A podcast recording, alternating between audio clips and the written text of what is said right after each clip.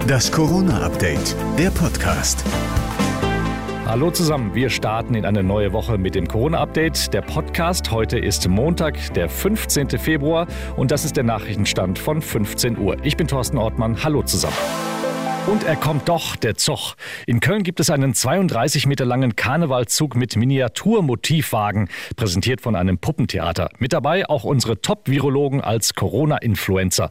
Und in Düsseldorf lässt Wagenbauer Jack Tilly acht Motivwagen einzeln durch die Stadt fahren. Ansonsten fällt der Karneval in diesem Jahr flach, weil er heute vor einem Jahr die Pandemie in Deutschland ausgelöst hat. Über 400 Menschen machten aus einer Karnevalsparty in Gangelt unwissend ein Superspreading-Event und aus Heinsberg den ersten Corona-Hotspot in Deutschland. Und Virologe Hendrik Streeck entdeckte mit seiner Heinsberg-Studie Aerosole als Ursache. Wir sehen einen Zusammenhang zu den Lüftungsanlagen. Also wer näher an einer Zuluftanlage zum Beispiel gesessen hat, der hat sich eher infiziert. Insgesamt steckten sich damals über 44 Prozent der Besucher an. NRW-Ministerpräsident Laschet hat sich heute die neue Impfstoffproduktionsstätte von Bayer in Wuppertal angeguckt. Hier soll der neue CureVac-Impfstoff produziert werden. Nicht seine erste Wahl an diesem Tag. Das ist übrigens der letzte Rosenmontag, den ich in einer Pharmafabrik verbringe. Äh.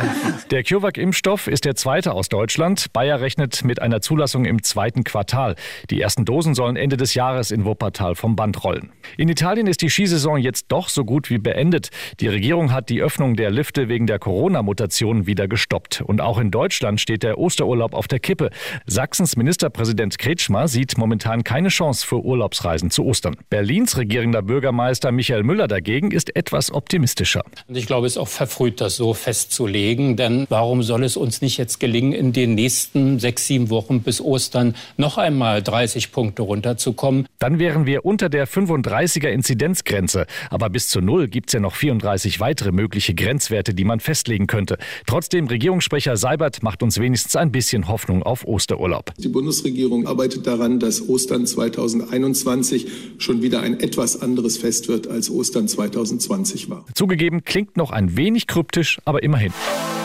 Das war das Corona-Update vom 15. Februar. Noch mehr Hintergründe zum Thema hört ihr wie immer auch in unserem Hintergrund-Podcast Corona und Jetzt. Und den findet ihr überall, wo es Podcasts gibt.